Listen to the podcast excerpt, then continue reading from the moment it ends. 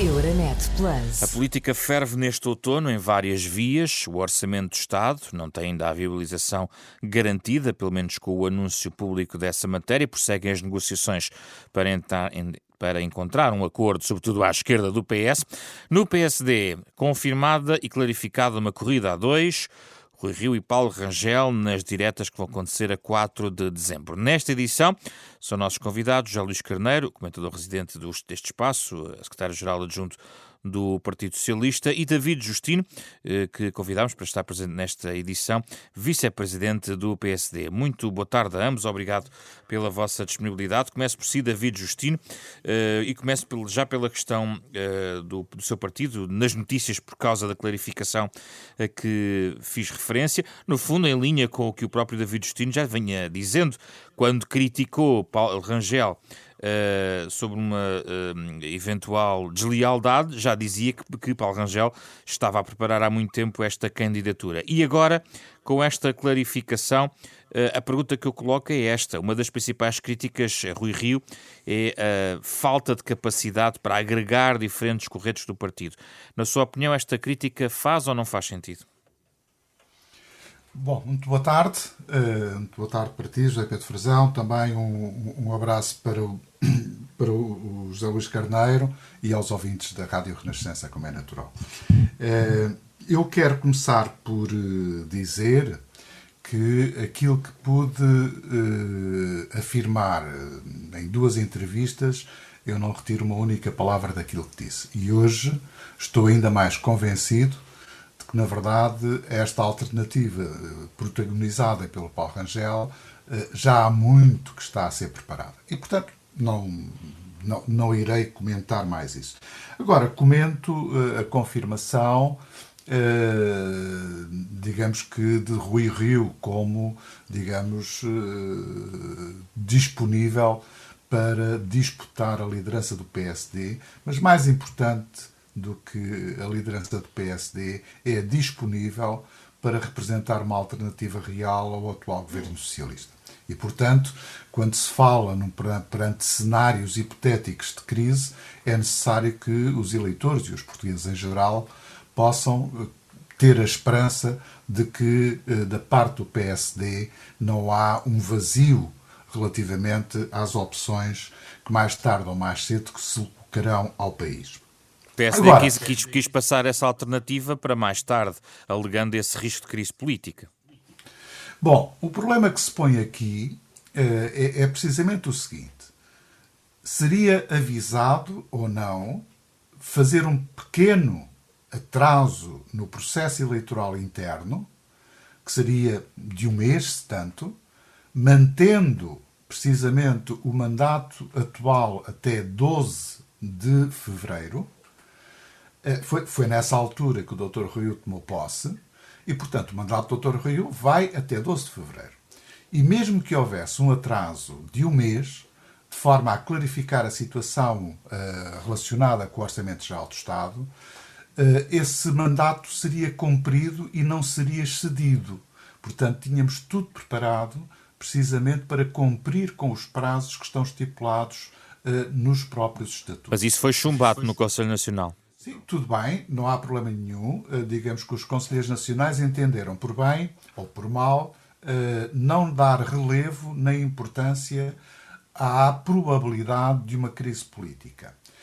Agora, aquilo que se tem já depois do Conselho Nacional, todos os elementos que têm vindo a público, permitem-nos dizer, pelo menos, que a probabilidade de ter uma situação crítica na sociedade portuguesa é mais elevado do que era há um mês atrás ou há uma semana atrás. Eu isso não tenho grandes dúvidas. E, portanto, um partido responsável, que é uma alternativa de governo, tem que estar preparado para assumir as suas responsabilidades. E o PSD deve recolocar a questão da data das diretas caso não seja viabilizado o orçamento na votação final global e tenhamos, de facto, uma crise política. Tudo depende de saber uh, a configuração da crise. Portanto, em primeiro lugar, nós temos de saber se por exemplo, uh, o chumbo do orçamento será na generalidade ou será na votação final global e entre uma e outra medeia cerca de um mês. Em segundo lugar, era necessário saber qual é a posição do Sr. Presidente da República relativamente aos calendários para convocar eventuais eleições. Mas nós estamos a trabalhar em cenários. Esses cenários têm mais ou menos probabilidade. Aquilo que não pode acontecer é eh, responsáveis eh, e dirigentes do PSD ignorarem que existe um risco real. Pode não ser o maior, pode não ser, mas é um risco e, portanto, digamos que nestas coisas nós temos que estar preparados e não deixar que a surpresa nos possa tolher hum. na forma como nós damos as respostas. Nós vamos falar sobre a crise política por, por, causa do Orçamento de Estado já a seguir, mas só uma última pergunta em relação ao PSD, David Justino. Uh, está confiante, uh, de facto, na vitória do Rui Rio, uh, face ao número de notáveis que se tem alinhado com Rangel? Acha que Rui Rio tem uma vaga de fundo no voto livre, mais gente do que os notáveis que estão a aparecer com Rangel? cada um dos notáveis vale um voto. Aquilo que nós sabemos, porque também temos notáveis, quer dizer, não vamos pensar que não, os notáveis estão todos do lado do Paulo Rangel. Quem são os é? notáveis de Rui Rio? Não, ou seja, será apresentado em seu devido tempo, como é natural, não é? Portanto, quando o Dr. Rio apresentar publicamente a sua candidatura, eh, conhecer-se-ão quem são os apoios que dispõem. E o David Destino vai manter-se na direção do PSD caso Rio, Rio vença? Se, até ao final do mandato manter-me-ei. No futuro não sei. Mas aquilo que eu sei é que estou disponível, interessado e empenhado em fazer reeleger o Dr. Rui Rio, porque aquilo que me interessa não é propriamente só a situação do PSD. Aquilo que me interessa é a preocupação com a situação do país. Mas porquê é que não há de continuar com o Rui Rio se ele vencer? Não, ouça, eu, eu tenho um princípio, eu costumo dizer, já o tenho dito várias vezes, eu sou um académico que de vez em quando dá uns pontapés na política. Não sou um político que dá umas aulas. Portanto, eu tenho profissão, tenho ocupação, tenho uma carreira que já está no final, diga-se de passagem, mas uh, é essa a minha função. Eu dou uma ajuda e, acima de tudo, participo de forma ativa e de forma cívica uh, na vida do PSD. E nesse sentido, eu costumo dizer que quando ocupo cargos, deixo sempre a mala à porta. E, portanto, estou sempre disponível para sair e para dar lugar a outros. Uh, portanto, nada, eu tenho algum desprendimento relativamente aos cargos. Agora, que estou empenhadíssimo e que estou de boa fé e, acima de tudo, com forte motivação para apoiar o Dr. Rui Rio como a melhor alternativa para o futuro do PSD. Isso aí podem Muito contar bem. comigo. David Justino, vamos agora ouvir José Luís Carneiro. Esta seara é um pouco alheia, não sei se quer meter a foice. De qualquer maneira, ah, o PSD está à espera, ou pelo menos David Justino está à espera de um agudizar da situação em torno do Orçamento de Estado que leva a uma crise política. Bom, queria cumprimentar o David Justino e também o José Pedro Frazão. Eh, nós, como é evidente, temos por princípio não nos imiscuirmos nas questões internas de outros eh, partidos e de respeitar essa democracia e essa vivacidade democrática interna e, e daquilo que temos tido do PSD é de facto prova de grande vitalidade democrática interna. Tal é de facto a, a tribulação que vai vivendo uh, internamente. Fundamentalmente, nós estamos a viver um momento muito uh, especial da vida do país.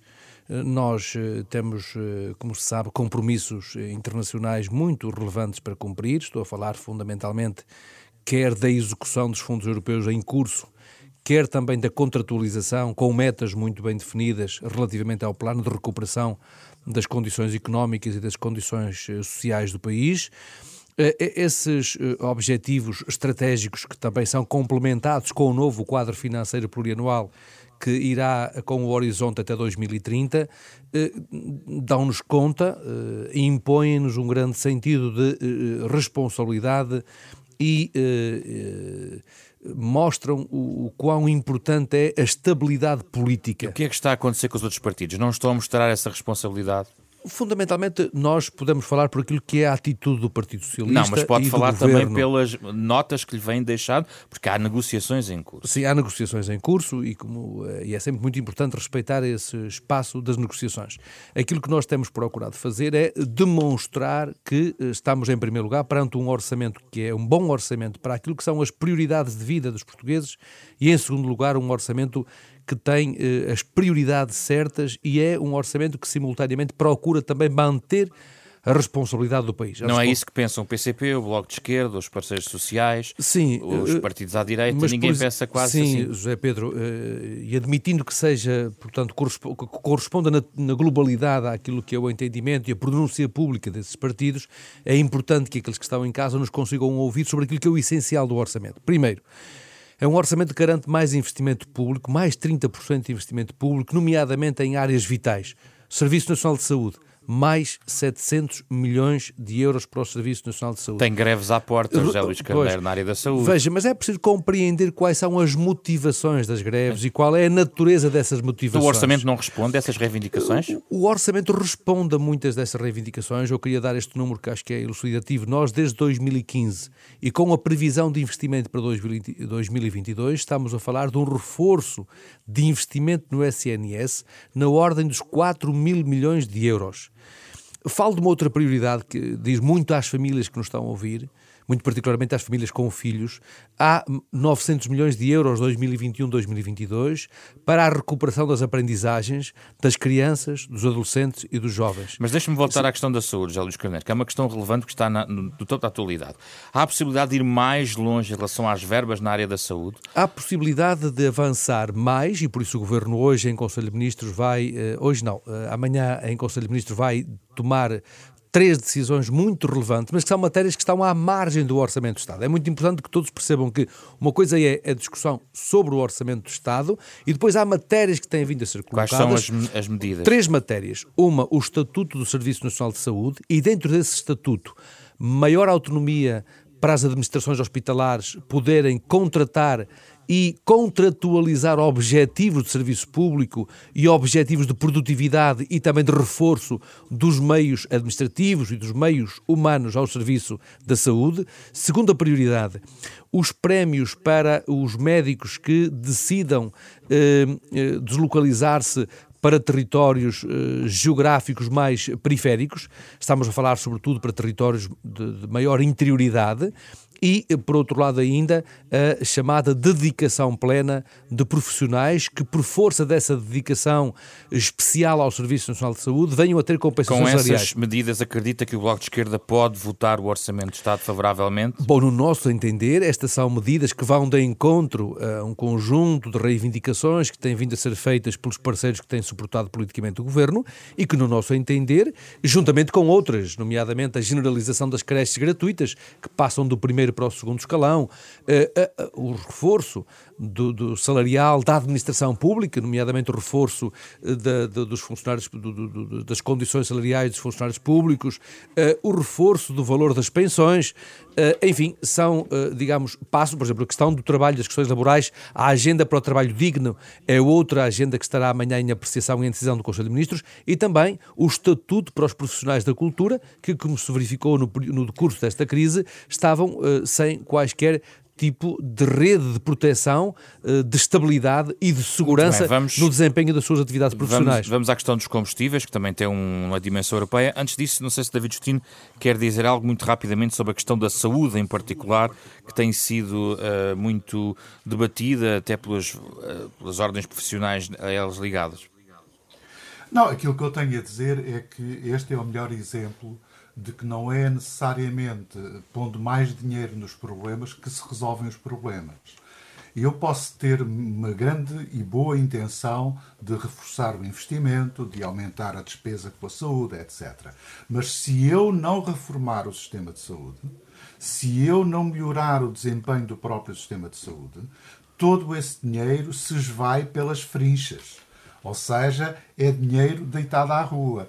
Porque não basta nós fazermos investimento. É necessário fazer as reformas que são indispensáveis para que esse investimento possa ter retorno. Já na, hora, já na, na, na, hora, na área dos combustíveis, uh, David Justino, estas descidas, estas devoluções do IVA, numa altura em que, do ponto de vista europeu, uh, aguardamos por este Conselho Europeu que poderá ter uma solução europeia que pode ajudar os vários países membros nesta matéria, Parece-lhe que faz sentido esperar por esse, fazer este compasso de espera para perceber como todos os 27 vão agir? Não, eu não creio que seja, que seja hum, de esperar, nós temos que uh, formular bem o problema e encontrar soluções que, a nosso ver e que estão à nossa disposição, têm que ser tomadas. Eu chamava a atenção porque nós estamos muito centrados sobre os problemas dos combustíveis. Mas há outros indicadores que são tão ou mais preocupantes que os combustíveis. Eu chamo a atenção para o seguinte: em primeiro lugar, tudo aquilo que são matérias-primas. Eu posso dizer que o índice de chamadas commodities uh, duplicou praticamente de 200, um índice de 260 para 500 em pouco mais desde 2011 para cá. Ou seja, nós temos a, a disparar todas as matérias-primas que são indispensáveis à nossa própria produção. Em segundo lugar, temos não só a energia, mas a energia eh, eh, em geral, que são os combustíveis e a eletricidade. Ou seja, eh, nós vamos ter aqui um aumento nos custos. No mercado grossista já é, já é observável. No mercado regulado está a ser contido, mas mais tarde ou mais cedo vai se refletir. Há países europeus Depois, que já avançam com soluções de vouchers, por exemplo. Por exemplo, está bem, mas eu acho Acha que. uma boa ideia? Isso é um paliativo. Isso é um paliativo. É só para, para, para enfim, evitar maiores perturbações. Mas temos um outro problema que é grave, que é o aumento dos custos dos transportes marítimos. Nós podemos ter falhas na cadeia de abastecimento. E, portanto, devemos ter algum cuidado sobre isso. E o que é qual é o maior, a maior ameaça? A maior ameaça é a inflação. Ouça, a Alemanha, neste momento, está com uma inflação acima dos 4%. Uh, o Banco de Inglaterra prevê para o final deste ano também uma taxa de inflação em 4%. Os Estados Unidos estão com uma taxa de inflação acima dos 5%.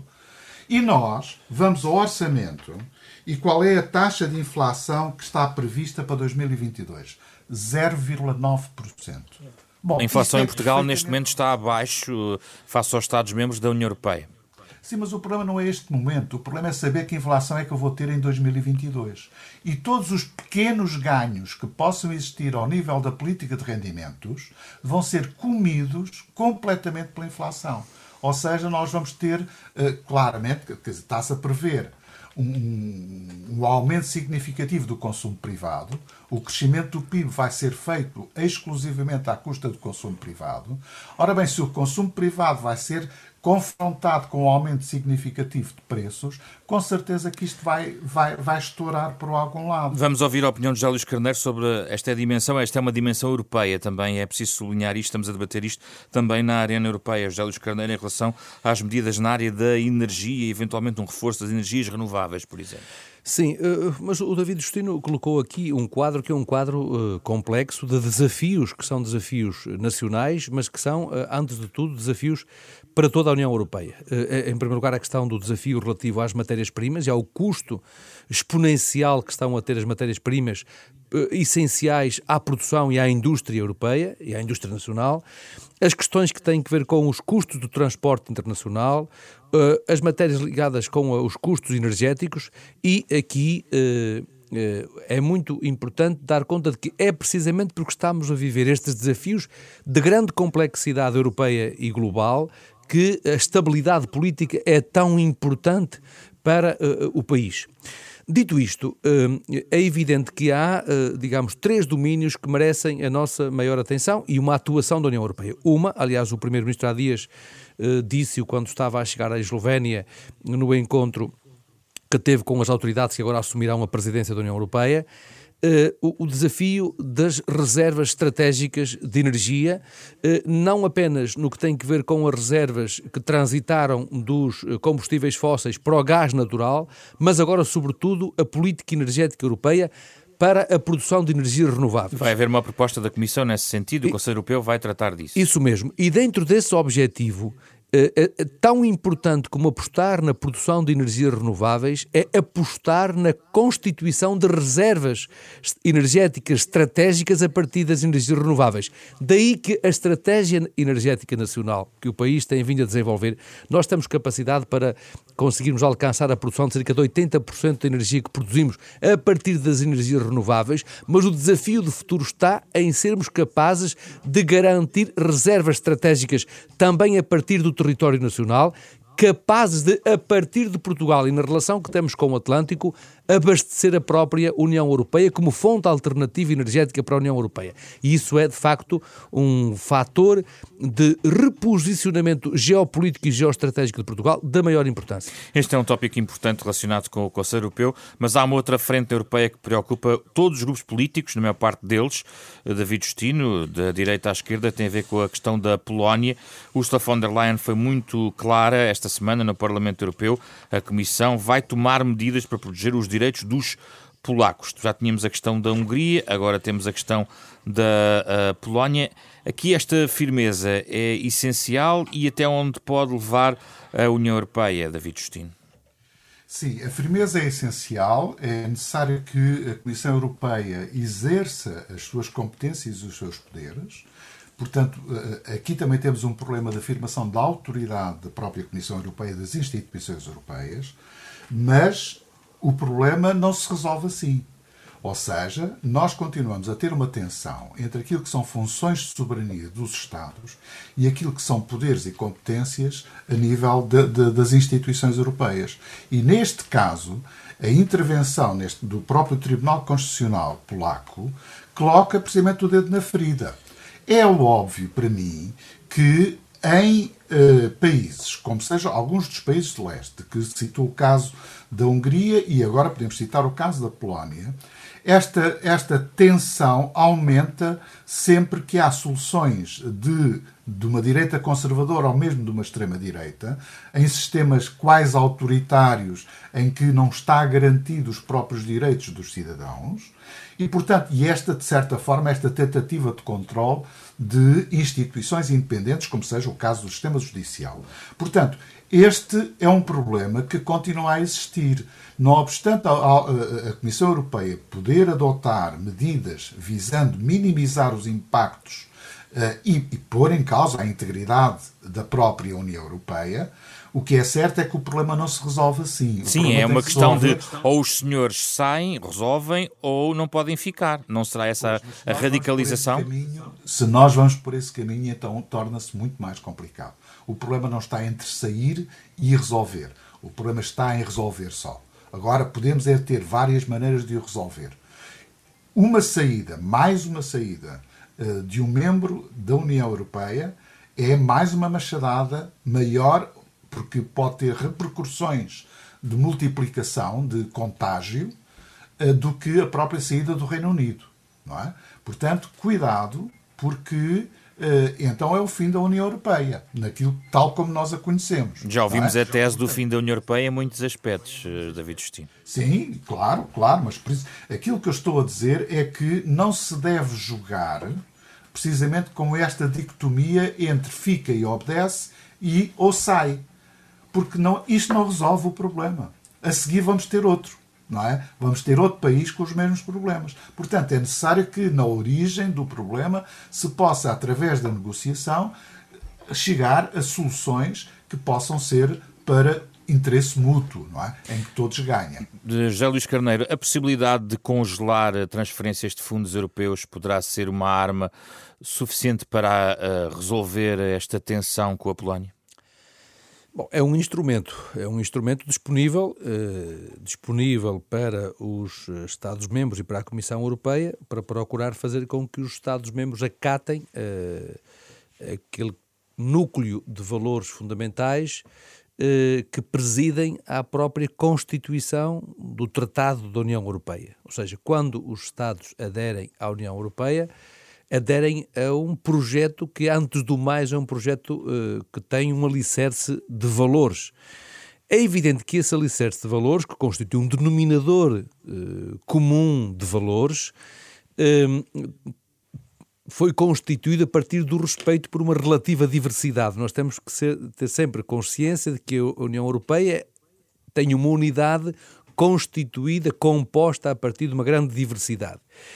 É evidente que esta tensão entre os valores europeus e os valores constitucionais de alguns Estados-membros, em momentos críticos como aquele que estamos a viver, criam tensão. É, Ora, primado de um direito sobre o outro. é, isso, é, é, disso que se trata. E, aliás, foi também em função disso e por causa disso que o Reino Unido, como bem se sabe, por isso foi é que o cenário de saída Bom, é real. É, é, é um, ou não? É, é, um cenário que tem que ser equacionado, tem que ser equacionado. Contudo, eh, é por isso que, eh, porque a Polónia não é um país qualquer, como agora estava também a sublinhar o David Justino, a Polónia, pela sua história, pela sua história no quadro europeu e pela sua geografia, eh, é um país eh, muito relevante, muito relevante no quadro do equilíbrio da relação da União Europeia com os países de leste eh, e é, portanto, um país charneira na relação da Europa com os países de leste. É por isso que todo o cuidado negocial, todo o cuidado no diálogo com as autoridades polacas deve presidir, deve presidir a, uma preocupação, que é a preocupação de encontrar um justo equilíbrio eh, nas exigências que se fazem e que se devem fazer e que não devem de forma alguma fragilizar, fragilizar a autoridade da União Europeia, mas tendo também bem patente de que a Polónia é um país que tem uma especificidade, eh, é talvez o país que mais representa esse diálogo entre a unidade e a diversidade europeia. Muito obrigado, já Luís Carneiro. Um agradecimento especial a David Justino. Uh, continuamos a ouvir vozes relevantes no campo do PSD neste espaço uh, e agradeço, e certamente não será a última vez que vamos falar. Obrigado, foi David Justino. Já Luís Carneiro no Casa Comum desta semana. Euronet Plus. Milano. Zagreb. Bruxelas. Sofia. Riga. Euronet Plus, a rede europeia de rádios para compreender melhor a Europa.